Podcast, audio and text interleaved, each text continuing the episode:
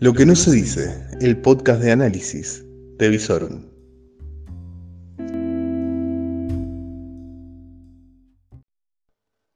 Bienvenidos a una edición más de Final de Jornada. Bueno, este final de jornada supuestamente íbamos a seguir hablando de este final de ciclo que habíamos planteado en donde van terminando los primeros periodos de los ejecutivos, los primeros dos años, y ahora entran en ese canal de salida en donde algunos se convierten en patos rengos porque no tienen reelección y otros son patos rengos porque por más que la intenten nunca la van a lograr. Pero bueno, lamentablemente nos atropella la realidad y tenemos que pararnos a puntualizar ciertas cuestiones en el día de hoy. Mañana seguramente vamos a, retomar aquella agenda, sobre todo para hacer... Eh, algún hincapié en la cuestión económica. Bueno, en principio algo dentro de la agenda ineludible, por lo menos de la ciudad de Rosario y la costa del río Paraná, lamentablemente vuelve a ser el humo. En el día de hoy la población eh, ha sufrido casi un, ataque con incendios muy pero muy potentes eh, a la altura de la cabecera del puente Rosario Victoria y encima el viento que no favoreció la cuestión, que reavivó las llamas y trajo todo el humo a la ciudad de Rosario. Se vivieron eh, por horas del final de la tarde y principio de la noche, realmente se tornó irrespirable el aire en grandes sectores de la ciudad de Rosario. Viejos problemas, viejas quejas, seguramente escucharemos nuevas excusas y como siempre no obtendremos ninguna solución porque sabemos que la dirigencia política argentina, si hay algo que no sabe, es solucionar problemas. Por eso estamos como estamos. Bien, en otro punto de la agenda, realmente algo que se vivió esta mañana en la ciudad de Buenos Aires y que realmente merece el repudio de todos los que valoramos la libertad de expresión, fue el ataque que sufrió el edificio principal del diario Clarín con bombas Molotov, Aparentemente sería un acto aislado, nada organizado, sí claramente producto de eh, discursos demasiado encendidos por parte de pequeños grupúsculos oficialistas que siempre viven atacando los medios de comunicación y bueno, hasta que llega un día uno y agarra una bomba molotov y se la tira a Clarín. Gracias a Dios, sin ningún tipo de resultado más que un daño material, sin ningún tipo de peligro en la vida o en la integridad de ninguna persona, pero claramente si esto escala, es muy malo. Eh, fue claramente, eh, este acto fue repudiado por todos los partidos políticos, por el oficialismo, la oposición, así que bueno, esperemos no escale mayores y llame la reflexión sobre todo a aquellos que viven hablando de los medios de comunicación, etc. Miren, si son dirigentes políticos, dedíquense a lo que tienen que hacer, que es gobernar, a la acción política, a generar actos que transformen la realidad, que traigan soluciones y si son de la oposición, propuestas para transformar la realidad o por lo menos para que lo lleven al gobierno y que finalmente puedan transformar la realidad. Los medios de comunicación van a hacer lo que tienen que hacer. Y si un medio de comunicación les molesta, ¿saben qué? Eh, en su comunicación, porque realmente si algo hemos detectado últimamente desde la producción de este podcast es que la comunicación de la dirigencia en general, política, empresarial y sindical es paupérrima porque no se asesoran. Bien, pasemos a otro punto, lo vamos, vamos a empezar a tratar algunos puntos un poquito más rápido, más allá de su complejidad.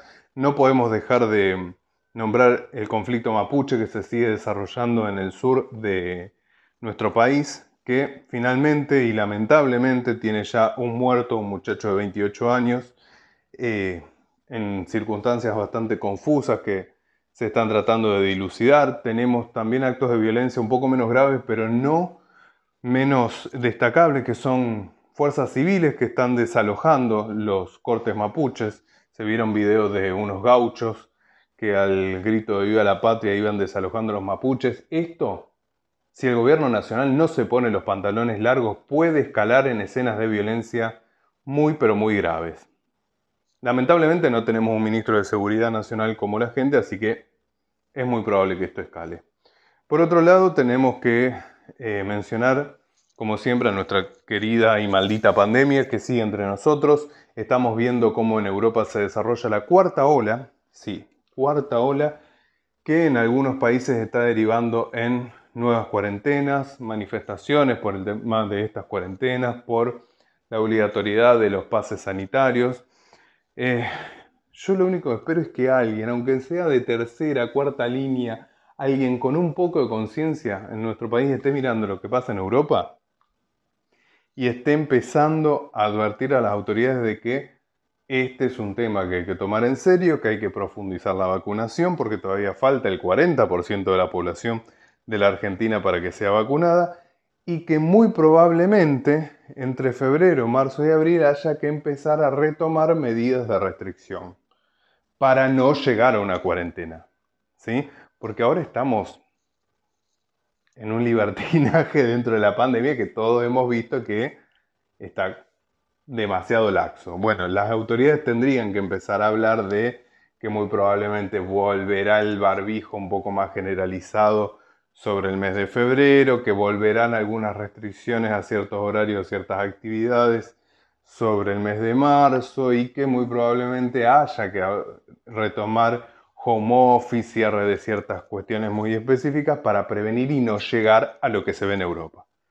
Porque también en Europa todo está exacerbado por la falta de vacunación, cosa que aquí realmente por ahora, gracias a Dios, no se da porque la población y el sector antivacuna es muy pero muy limitado. Eh, bueno, va tomando mucho protagonismo la cuestión de los precios y la inflación, vamos a hablar de esto en el día de mañana. En el día de hoy en la ciudad de Rosario hubo manifestación de taxis, toda una problemática que se viene dando por la falta de autos en la calle, por la dificultad en la renovación de las unidades, porque los autos cero kilómetros han sufrido una escalada de precios que supera ampliamente el 60% en el año. Dificultad en cuanto a conseguir choferes. ¿Por qué? Porque los sueldos son muy bajos, según dice el sindicato. Los eh, titulares de las chapas dicen que con la tarifa actual no le alcanza y piden una actualización de tarifa, cuestión que el municipio por ahora ha dicho que no va a conceder. Cuestión compleja, sobre todo porque eh, estábamos hablando con integrantes de este sector se ha visto que después de la pandemia el fenómeno de los remises truchos descendió abruptamente, lo cual hace que la demanda de vehículos recaiga toda sobre el servicio oficial cuando antes estaba más distribuida. Así que está bastante compleja la cuestión de los taxis, colectivos y todo lo que es el transporte en la ciudad de Rosario. Bueno, finalmente vamos a ir a lo que es el tema principal de los últimos dos días, que es el tema balaceras. Bueno, no dejaron de haber muertos lamentablemente durante el fin de semana. Eh, tanto es así que los hospitales que antes estaban complicados por la, por las cuestiones de la pandemia, el coronavirus, ahora están complicados por la cantidad de heridos de balas y arma blanca que reciben en la ciudad de Rosario.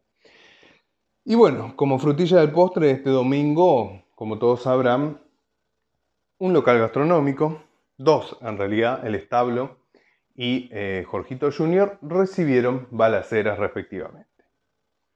En el caso del establecimiento del restaurante El Establo, con el resultado de un mozo herido y no hubo más heridos y más muertos porque, porque justamente por ahora los, los que son protagonistas de estas balaceras, los, digamos, sicarios, eh, no están queriendo que haya muerto porque el parrillero del establo dijo que quien iba a disparar le dice flaco, correte, porque si no te voy a quemar. Y después hace las balaceras. O sea que no hay muertos porque el crimen organizado está mandando mensajes mafiosos y advertencias. Por eso no hay muertos. Porque cuando quiera que haya muertos va a haber muertos y muchos. Bien, ¿en qué derivó todo esto? Bueno, lo primero y más grave fue el, el silencio atroz de parte de la dirigencia política hasta primeras horas del día de hoy. En producción nos tomamos el trabajo de recorrer las redes sociales de todos los concejales de la ciudad de Rosario y salvo tres o cuatro, hasta ayer a las 19 horas no habían emitido ni un comunicado, no habían hecho declaraciones, no se, no se tuvo ningún tipo de respuesta institucional de parte del Consejo Deliberante de la Ciudad de Rosario. Permaneció con la luz apagada ante uno de los hechos más graves de inseguridad de los últimos 20 años. Punto de aparte. Intendencia. El intendente Hapkins no hizo una declaración hasta hoy a las 9 de la mañana cuando se sacó una foto con el senador por el departamento de Rosario, Lewandowski, quien tampoco hasta esa hora había hecho ninguna declaración. Silencio estampa el gobernador ausente. Cero declaraciones durante el domingo, cero declaraciones durante el lunes. En la mañana del martes se dirigió a la capital, estuvo realizando ciertas gestiones, poniéndose al tanto con sus ministros y, después de casi 30 años, sí, desde los años 80 que no se anunciaba desde la capital de la provincia que el gobernador se estaba dirigiendo a Rosario. ¿Por qué? Porque es algo usual, habitual. El gobernador está entre tres y cuatro veces por semana en la ciudad de Rosario. No se anuncia que el gobernador está saliendo de la capital y yendo a Rosario. Bueno, esto pasaba en los años 80. Volvió a pasar hoy, cuando se anunció que el gobernador estaba viniendo a la ciudad de Rosario. Eh, aquí mantuvo reuniones con el intendente, con concejales, con legisladores, con el ministro de Seguridad y no dio declaraciones públicas. Quien sí dio declaraciones públicas fue el ministro de Seguridad y yo creo, yo no sé si fue mejor o peor. Porque básicamente, bueno, prometió mayor coordinación con las fuerzas federales, que va a haber mayor cantidad de policías dentro de los próximos seis meses, la cantinela de siempre, y dijo que se va a establecer un plan especial para los corredores gastronómicos.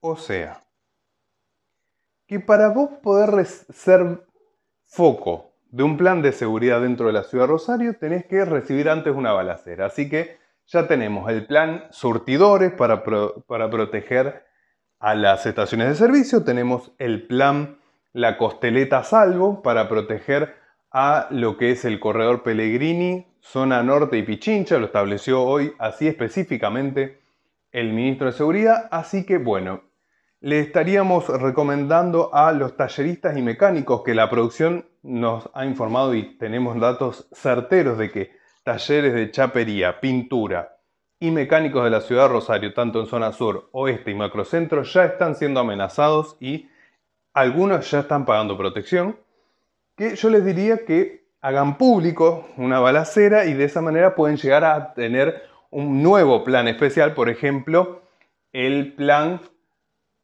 para golpes a salvo, para los, los talleres. Los taxistas, si llegan a recibir una balacera, van a tener su plan también eh, de bajada de bandera segura y así. Si vos no hasta que vos no recibas la balacera, no sos blanco de la seguridad de este ministerio de inseguridad que tiene la provincia de Santa Fe. Realmente patético, vergonzoso y que debería tener como resultado la renuncia de todo el Ministerio de Seguridad.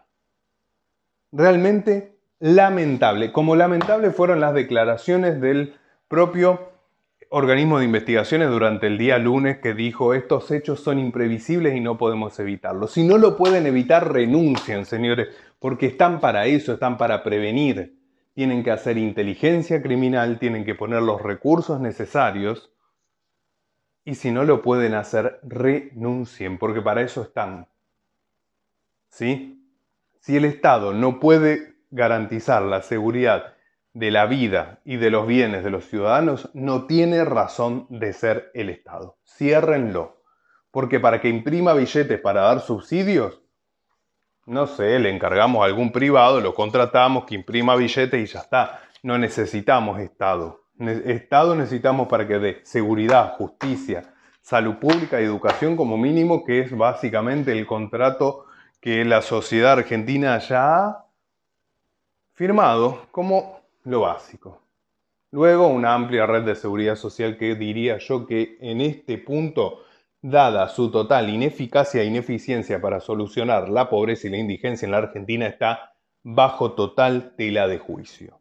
Señoras y señores, si pueden, duerman tranquilos. Mañana vuelve el calor a la ciudad de Rosario. 35 grados de máxima, 18 de mínimas.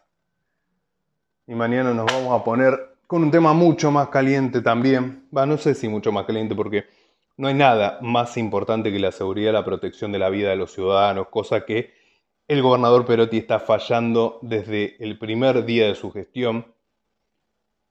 El intendente hace agua por todos lados, el Consejo Deliberante no existe y la legislatura, señoras y señores, ¿se acuerdan que tenemos diputados y senadores provinciales?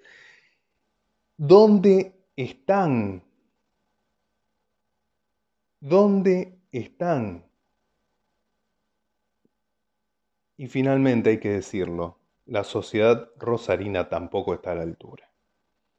Porque encima también sus instituciones intermedias están cooptadas políticamente, porque, por ejemplo, el señor Astore, de la Asociación Hotelera Gastronómica de Rosario, fue candidato a concejal por el Frente Progresista con el intendente Hapkin. Entonces, en sus declaraciones es bastante medido. Cuando realmente lo que debería haber pasado ayer o hoy es que se hubiera cortado Pellegrini y Oroño y nos hubiéramos convocados como ciudadanos de una ciudad en llamas, con una manifestación multitudinaria para pedir seguridad. La sociedad tampoco está a la altura, entonces una vez más lamentablemente tendremos que decir que la dirigencia y la sociedad se parecen y están una a la altura de la otra, con una sociedad cobarde que se esconde en su metro cuadrado y una dirigencia que no se ve impelida a brindar soluciones.